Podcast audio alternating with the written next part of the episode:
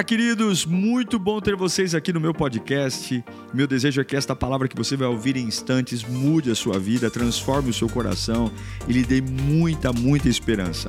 Eu desejo a você um bom sermão. Que Deus te abençoe. Eu vou pregar um texto hoje. Lembra das as pegadinhas, pegadinhas não, as videocacetadas do Faustão? Lembra das videocacetadas? Tem uma videocacetada na Bíblia. Eu digo para você que se eu tivesse lá, se tivesse câmera, é, alguém filmasse, certamente faria muito sucesso esse episódio, porque é no mínimo, no mínimo, muito constrangedor. Mas muito, eu diria que é o texto, na minha modesta opinião, mais constrangedor da Bíblia. Algo muito sério acontecendo, muito importante, e de repente acontece esse fato aqui. Eu quero ler com você no Evangelho de Marcos, capítulo 14, versos 51 e 52. Esse é um texto muito, mas muito constrangedor, e eu espero que você não dê risada, por favor.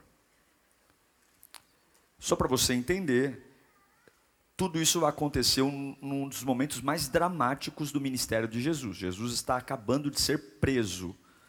Preso. Então, já vamos falar sobre isso. Mas vamos à leitura. Um jovem, vestindo apenas um lençol de linho, estava seguindo Jesus.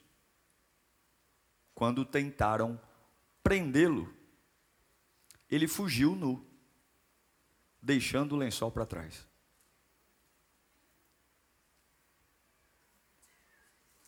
E é isso.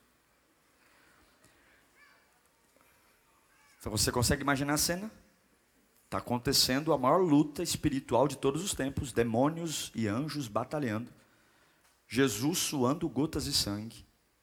O inferno se levantou e tem um camarada peladão, vestido de lençol. Já viu aquele meme daquela senhora que está dando entrevista? Aí tem uma tiazinha olhando pelo portão. Já viu esse meme? É, esse vídeo?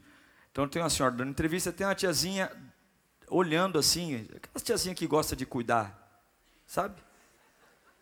Aquela senhora que já lavou toda a louça, já limpou o quintal, está com tempo sobrando, então eu vou cuidar. Eu vou cuidar. E tinha, aí o que acontece? Alguém fecha o portão automático e ela está bem com, com o pescoço para fora, olhando a vizinha dando entrevista. Aí daqui a pouco o portão fecha, ela, ai, ai, ai, ai, ai, ai, ai. Esse camarada, a sensação que eu tenho é que ele estava dormindo em casa, viu né, um, um, negócio acontecendo e ele falou: Deixa eu ver o que está acontecendo. Né? E aí aconteceu tudo isso aqui. Vamos orar? Senhor, nós precisamos da tua palavra. Não é à toa que esse texto está na Bíblia.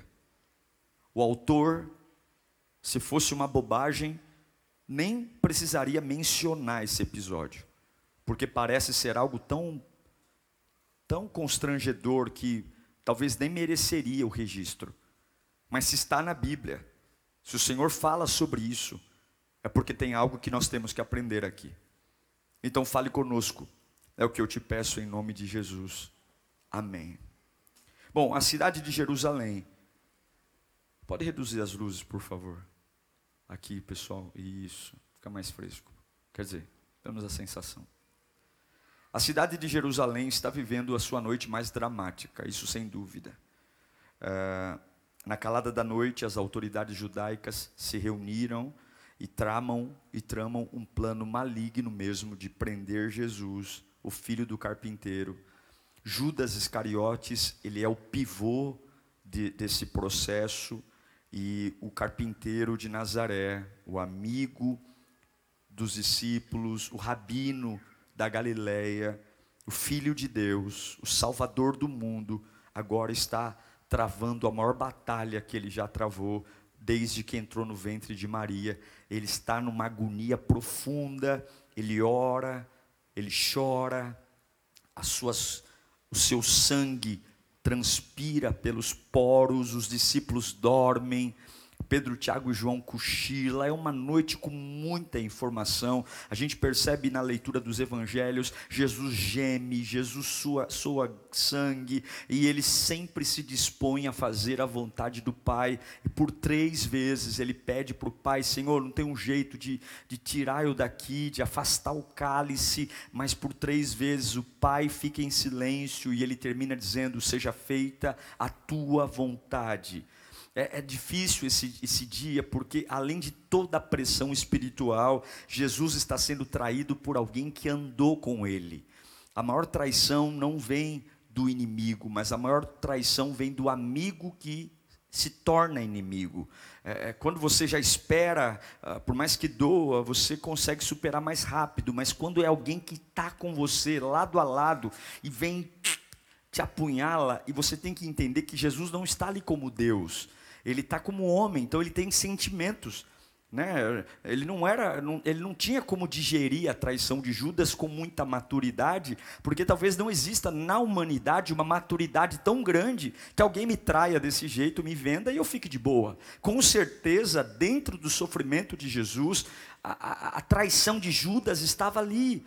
E aí muitas pessoas movidas por curiosidade, o Monte das Oliveiras tomado de gente. Então eu tenho Pedro, Tiago João com Jesus, eu tenho os, os, os religiosos que vêm atrás de Jesus, eu tenho a, a, os, os guardas romanos que vêm, uma multidão de gente e um jovem que olha para tudo isso e ele não se contém em ficar em casa e do jeito que ele estava, ele se enrola no lençol, pula da cama, se infiltra no meio de todo esse movimento e ele não nem se dá conta que ele está sem roupa.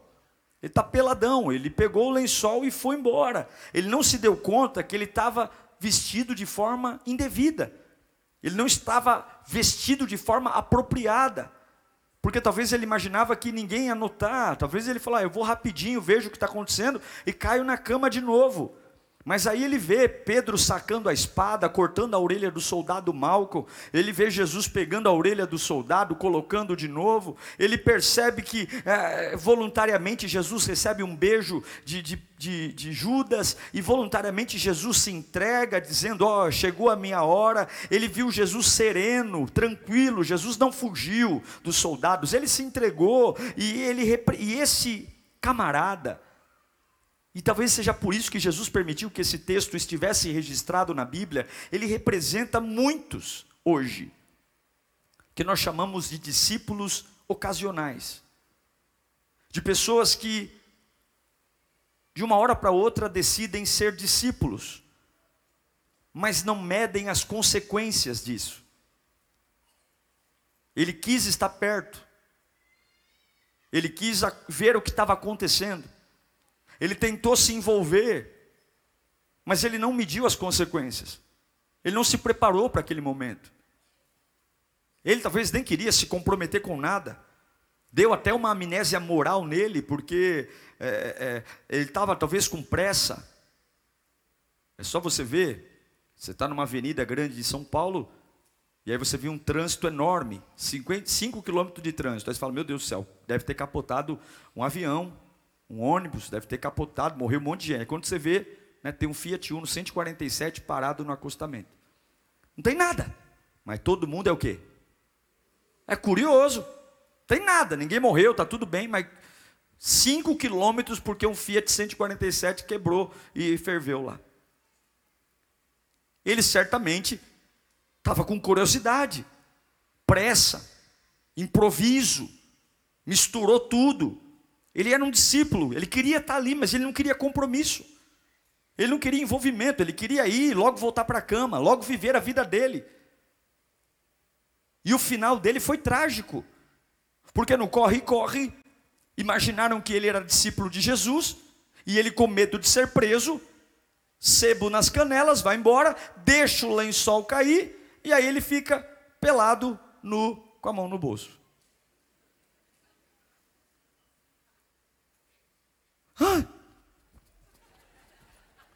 Você imagina a cena? Horrível. Isso pode acontecer conosco? Pode. Pode porque Jesus não pode ser só uma curiosidade. A fé não pode ser uma curiosidade mórbida que eu tenho uma entrega inconsequente. Eu não posso estar aqui sem saber o porquê eu estou aqui. Eu não posso ser um crente sem saber o que é ser crente. Eu não posso querer servir Jesus sem saber o quanto isso vai me custar. Eu não posso ser um cristão de lençol, onde eu não me preparo, onde eu não sei o quanto isso vai me custar. Seguidores ocasionais não querem compromisso. Eu vou indo enquanto der vontade, eu vou indo enquanto eu tiver força, mas pra, até onde vai essa sua fé? Eu não sei. Vamos ver o que dá, vamos ver o que dá, vamos ver o que vai ser, vamos jogar o jogo, vamos ver, vamos lá, vamos esperar os próximos rounds. Não, eu não posso, eu não posso ser um cristão de lençóis. Eu não posso, eu não posso simplesmente ser confundido com o discípulo de Jesus e não aguentar o tranco de bater no peito e dizer, eu sou discípulo sim, o que, que é? Quer me prender?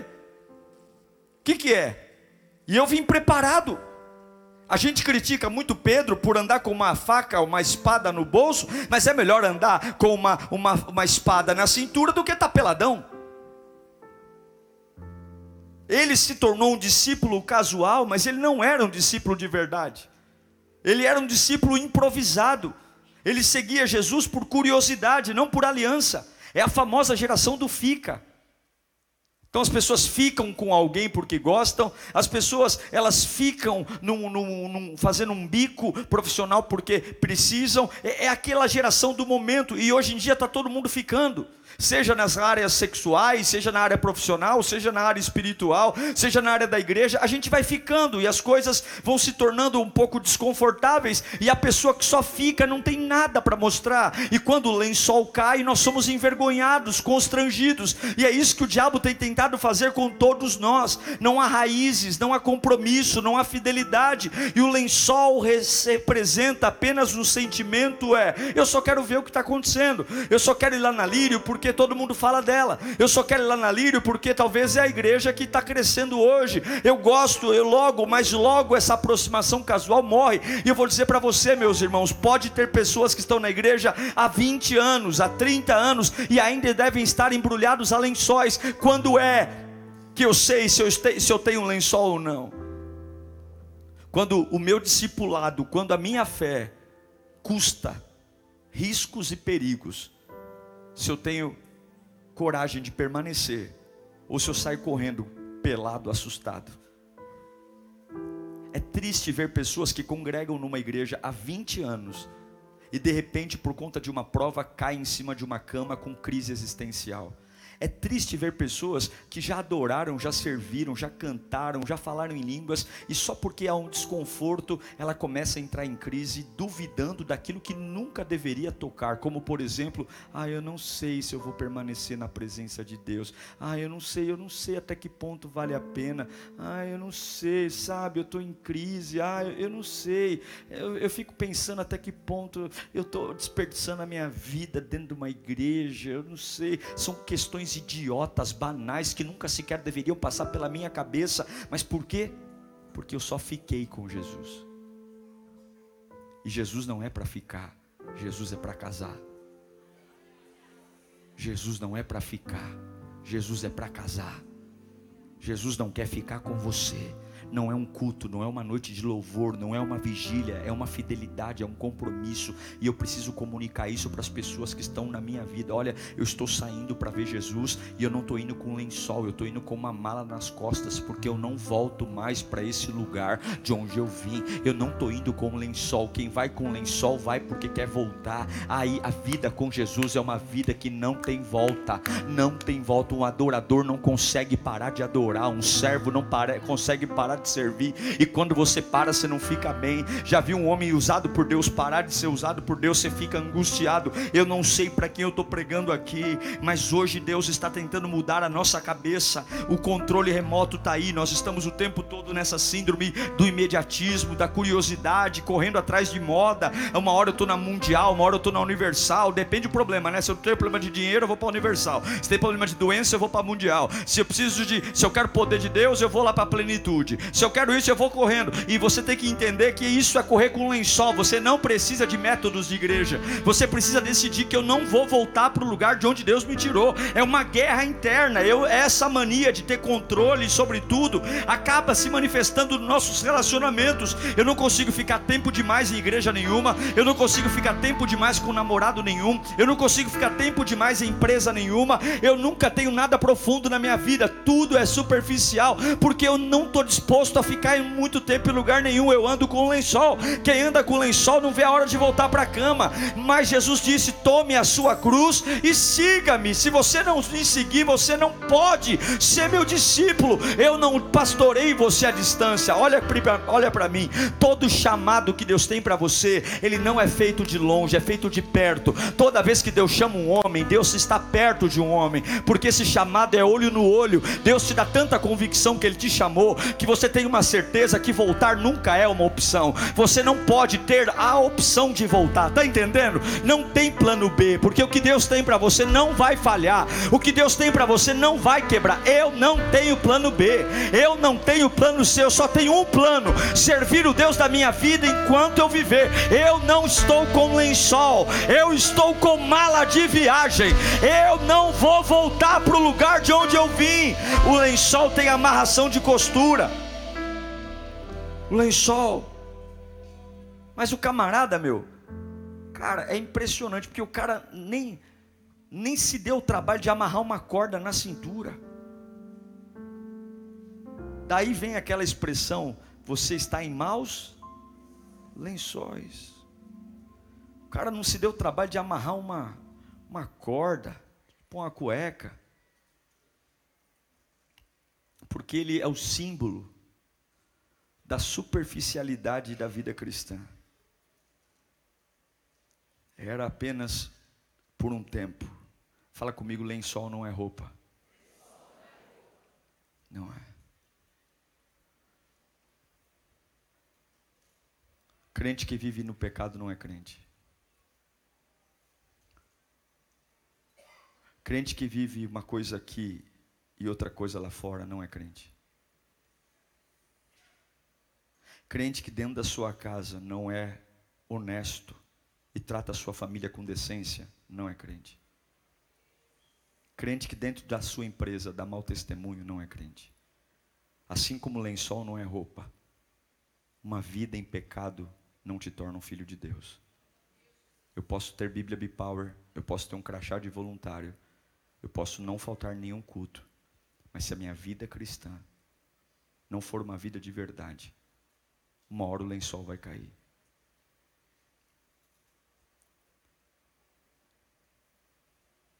A gente se interessa por tudo, mas é tudo superficial. E sabe qual é o problema da superficialidade? Superficialidade gera permissividade.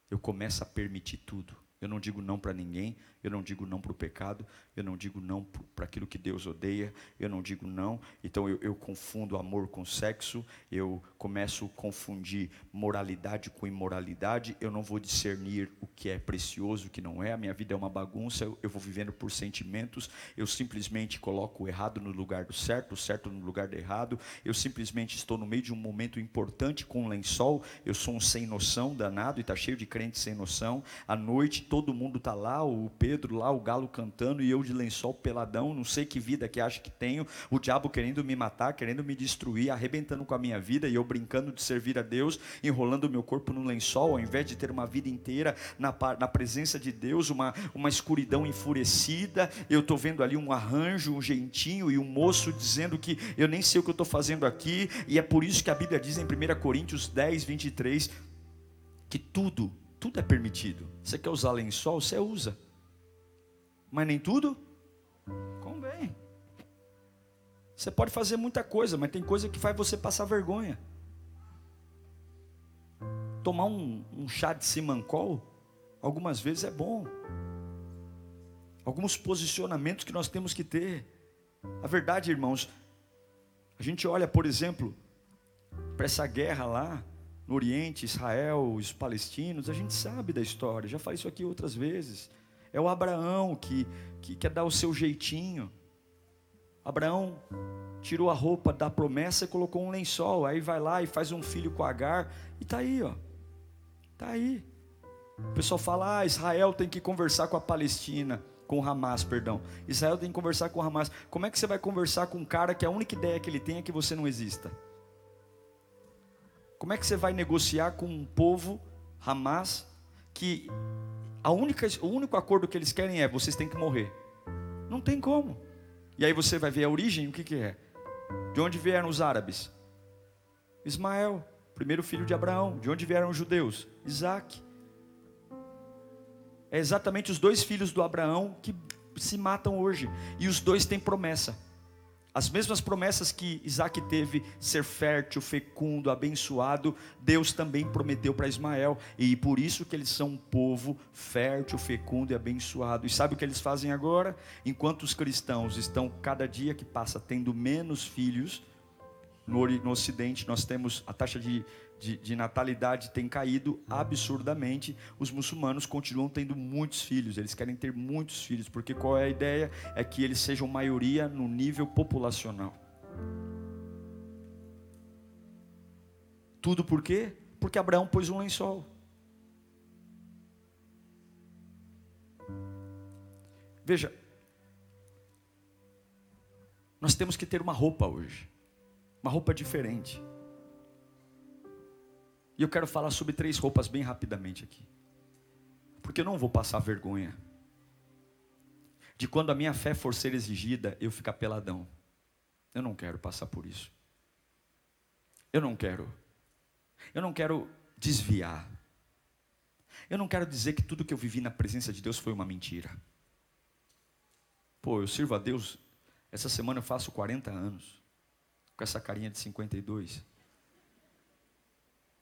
Quinta-feira eu faço 40 anos. Fica a dica, hein? Quinta B-Power. Faço 40 anos. Eu não quero dizer que isso foi uma mentira. Vai ser muito triste um dia olhar para trás e falar, cara, porque isso é jogar a vida fora. É eu passar 40 anos da minha vida na presença de Deus e de repente eu caí, saí, perder. Eu quero profetizar três vestes sobre a sua vida hoje. Você quer receber? Eu declaro que Deus vai preparar a sua mente hoje. Fala comigo, primeira veste que eu tenho hoje. Veste de louvor. Eu tenho uma veste de louvor. Quero ler para você Isaías 61, versículo 3. Coloque para mim, Isaías 61. A dar a todos os que choram em Sião uma bela coroa em vez de cinzas e óleo de alegria em vez de pranto, e um manto de louvor em vez de um espírito deprimido. Eles serão chamados carvalhos de justiça, plantio do Senhor, para a manifestação da glória de Deus.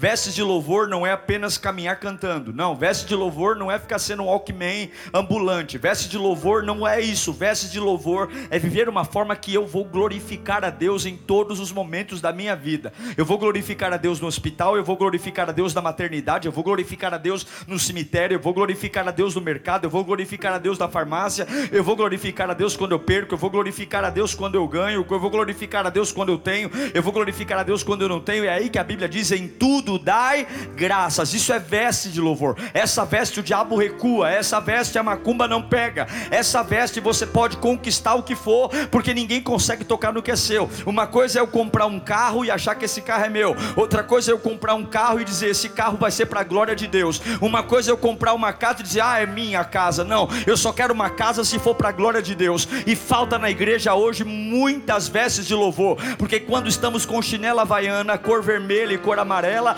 a gente é fiel, a gente chora, e aí basta Deus abrir uma portinha de emprego, basta a gente conseguir ter dinheiro para ir para a praia, para o litoral, basta eu conseguir ter um pouquinho de vida, já empino o nariz e já perco as vestes de louvor para pôr vestes de orgulho. Se você quiser viver uma vida sem ser constrangido, se você quiser viver uma vida onde as comportas do céu se abram de forma abastança na sua vida, coloque vestes de louvor. Ao invés de ver sobre o manto da reclamação, o manto da tristeza, o manto da incerteza, o manto da angústia, aprenda a glorificar a Deus por tudo. Você pode estar no Getsemane, Jesus está sendo preso, você não sabe o que vai acontecer, mas uma coisa não sai da minha boca, o que é graças a Deus, graças a Deus, graças a Deus, graças a Deus. Levanta suas mãos e dê graças a Deus. Graças a Deus, graças a Deus, graças a Deus, graças a Deus. O que é isso? São minhas vestes. São minhas vestes. Ei, você pode não gostar das minhas vestes, mas você vai ter que respeitar a minha veste. Sabe por quê? Eu não vou ficar pelado. Quem adora não fica pelado. Quem adora não passa vergonha.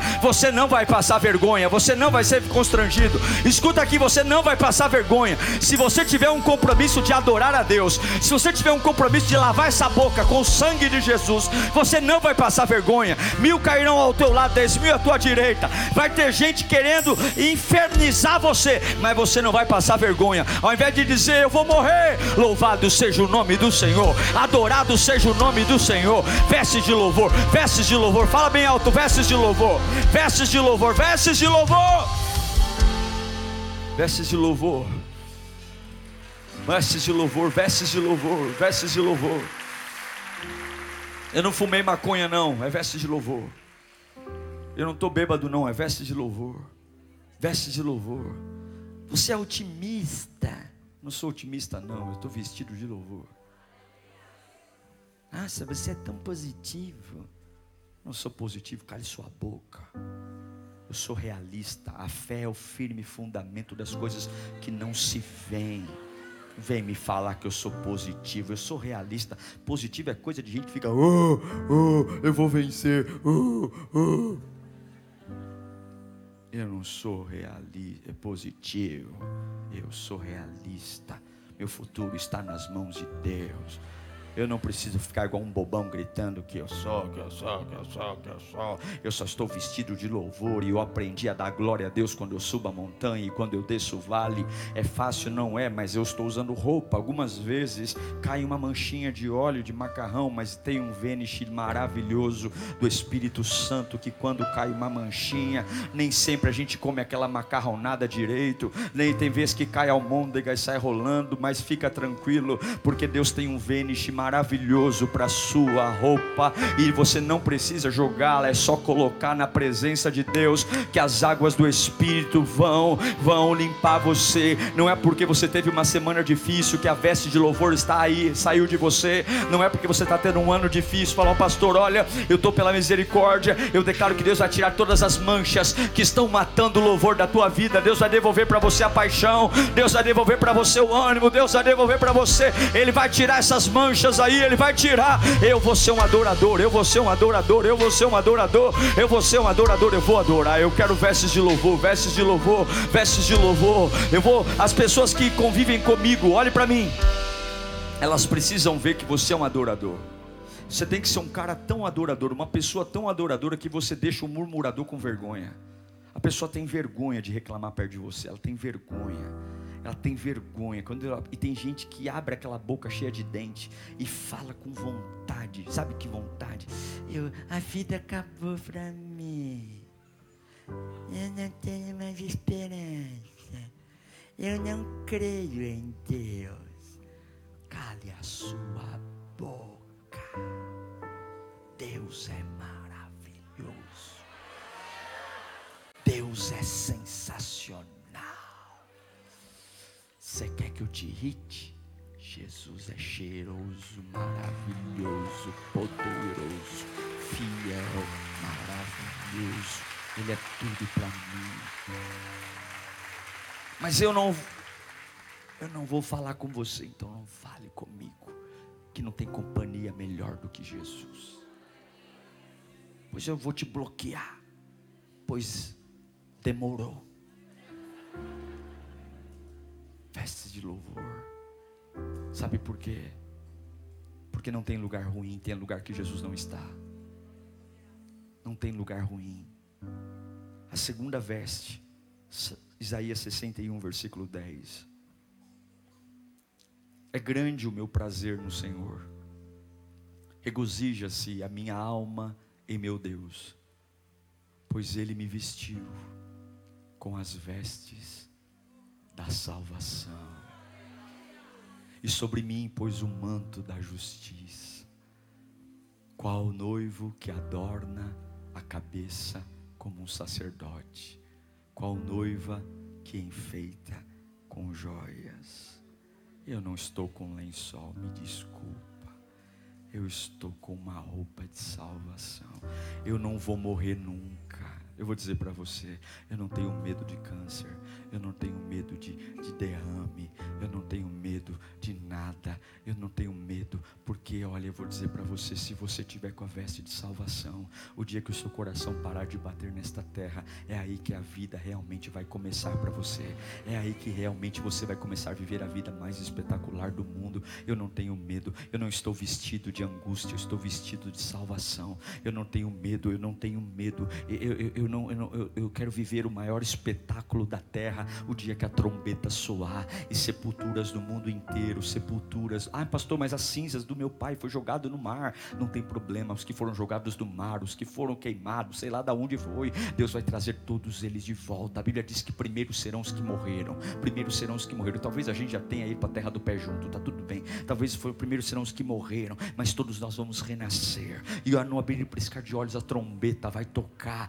e quando quando a trombeta tocar, eu não vou subir com lençol, eu vou subir com as vestes da salvação, com as vestes da justiça. Eu não sou, eu não sou um espectador do reino. Eu não estou aqui para fazer o que, ah, eu não sei, eu estou vendo se a igreja é boa, eu não sei, eu preciso conhecer a visão. Me, pastor, você pode me mandar o estatuto da igreja por e-mail? Você pode me mandar a visão? Você pode me explicar? Tem pessoas que a gente encontra por aí que os caras parecem auditores, né? Não, eu não sei, chegou ontem eu quero saber como é que funciona aqui, seu delegado. Você quer ser um delegado ou você quer ser um homem cheio da salvação? Eu não sei como funciona, eu estou atrás de Jesus, eu quero Jesus, então baixa a bola, joga esse lençol, porque eu quero ver o dia da tempestade, tu ficar com o bumbum de fora, eu quero ver o dia da tempestade, tu sair correndo peladão pela rua, e eu não vou sair correndo peladão no dia da tempestade, no dia da tempestade eu me mantenho pleno, barriga para dentro, peito para fora, porque eu estou salvo, e a veste da salvação salvação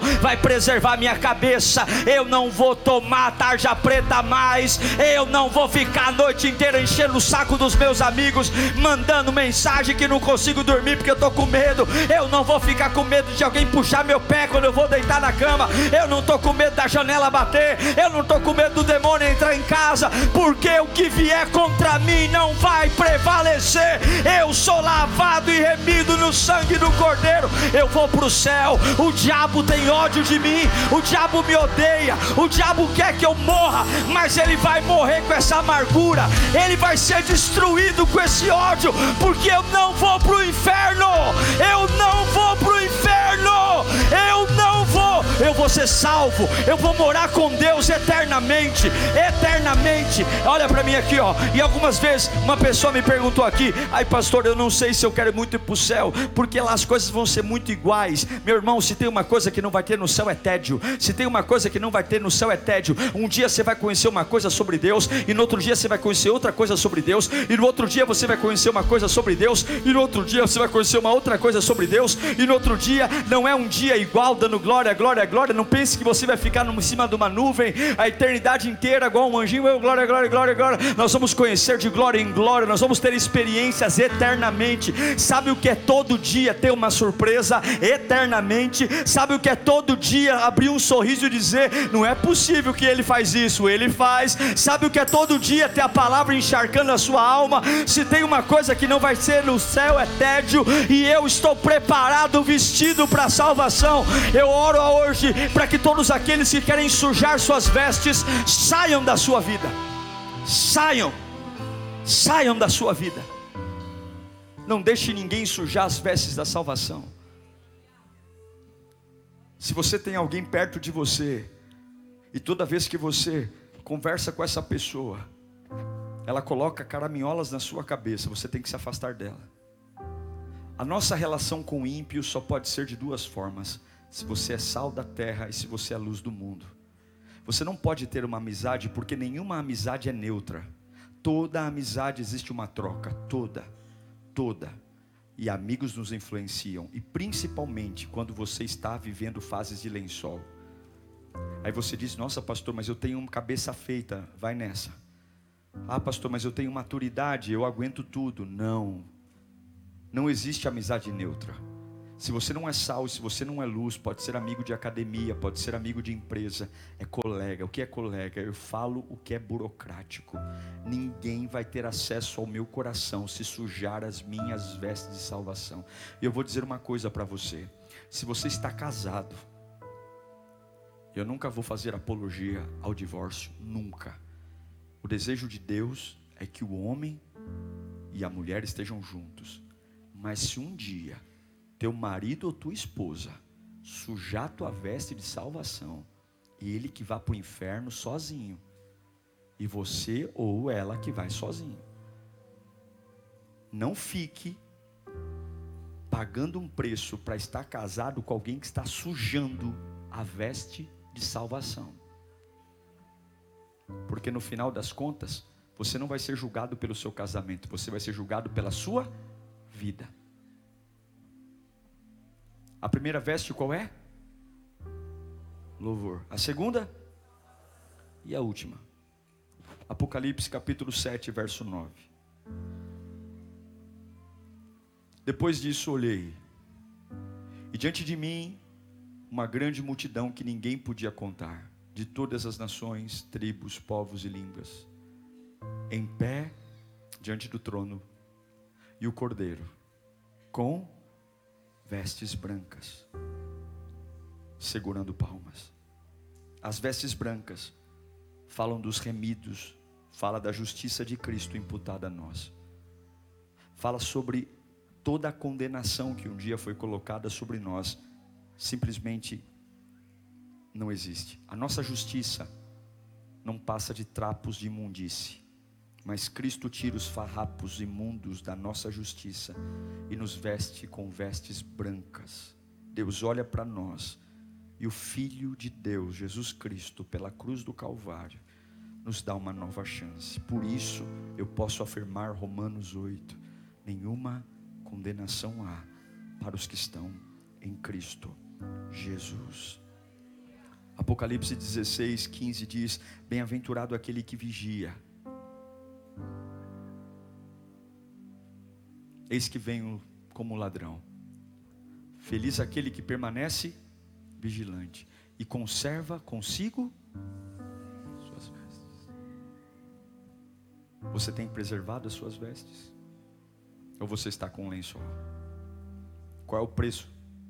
1 João 2,28 diz: Filhinhos, agora permanecem, permaneçam nele, para que quando ele se manifestar, tenhamos a confiança e não sejamos envergonhados diante da sua vinda. Se Jesus voltar hoje, você está com um lençol? Ou você tem a veste do louvor, da salvação e as vestes brancas da redenção? Eu sei que muitas vezes a gente está tão compenetrado nesse mundo que tudo gira em torno de coisas. E eu já orei para Deus me dar casa, eu já orei para Deus me dar carro, eu já orei para Deus me permitir pagar dívida, eu já orei. Mas a verdade é que a vida é como um sopro. A vida é muito curta. E se eu permanecer como um lençol aqui dentro, eu vou morrer. Eu vou perder tudo. Eu não posso torcer para a vida ficar boa, para eu ficar bem. Eu preciso de uma roupa. Feche os seus olhos nesse instante. O diabo quer nos envergonhar.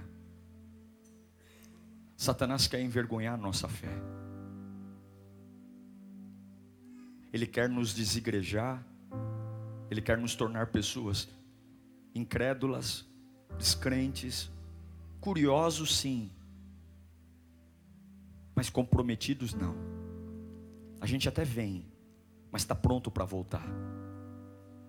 A gente até começa, mas a gente está preparado para voltar. E a Bíblia diz que aquele que põe a mão no arado não pode olhar para trás. Você tem que tomar uma decisão hoje. Esse tempo de conciliar, desejar Jesus, mas estar com um lençol para voltar para casa, acaba hoje. Um guarda-roupa inteiro está chegando aqui espiritualmente falando. Eu vejo araras entrando aqui, vestes lindas, vestes de louvor, vestes de salvação, vestes de santidade Deus vai trocar nossas vestes hoje. Eu vou voltar para casa hoje com vestes preparadas para dias chuvosos, dias de neve, dias de calor, dias de frio. E eu não vou correr peladão para lugar nenhum. Eu não vou passar vergonha. A minha fé não vai ser envergonhada. A minha cabeça não vai ser envergonhada. Ninguém vai olhar para mim e dizer: Tá vendo? A sua fé não vale nada porque eu estou pronto. Eu estou pronto para adorá-lo. Eu estou pronto para servi-lo por pela minha salvação. Eu estou pronto para ser santo. Eu estou pronto para largar o pecado. Eu estou pronto para dizer tudo ou nada. Jesus disse sim, sim, não, não. O que passar disso vem do inimigo. Quem comigo não ajunta, espalha. É o tempo da decisão, é o tempo do tudo ou nada. É o tempo de falar: eu vou ter coragem, eu vou ter coragem de ir para não voltar mais. Eu vou ter coragem, eu vou ter coragem, eu vou ter coragem. Não é o caminho mais fácil, porque tudo que é valioso é difícil, tudo que é precioso requer muito cuidado. O que é vagabundo, o que é porcaria, ninguém liga, deixa jogado pelo quintal, mas o que é valioso está no cofre, o que é valioso está guardado, e a veste de louvor é muito valiosa, a veste de salvação, então é preciosa demais, a veste da santidade, são elas que você tem que usar, o lençol você arranca da cama e põe no, no corpo, mas não, não, não, eu não quero lençol, eu quero uma vida de honra Uau! Eu tenho certeza que Deus falou com você. Tenho certeza que depois desta palavra a sua vida não é mais a mesma. Peço que você também me acompanhe nas minhas redes sociais: Instagram, Facebook YouTube. Me siga em Diego Menin. Que Deus te abençoe.